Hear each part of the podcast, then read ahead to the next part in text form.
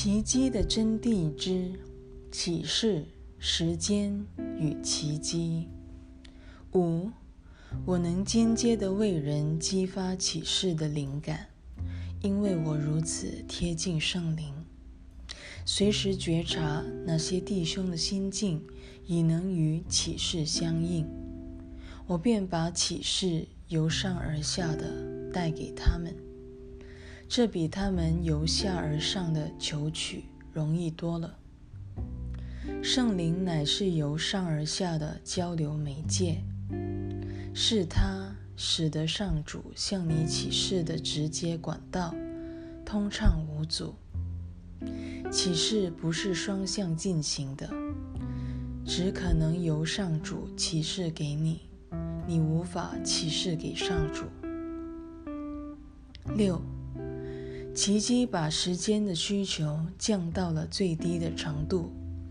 不论由纵向或是横向来说，若想认出圣子奥体所有生命的平等性，好似得经历百千万劫。奇迹却能使人的知见瞬间由横向一跃而为纵向。这一跃。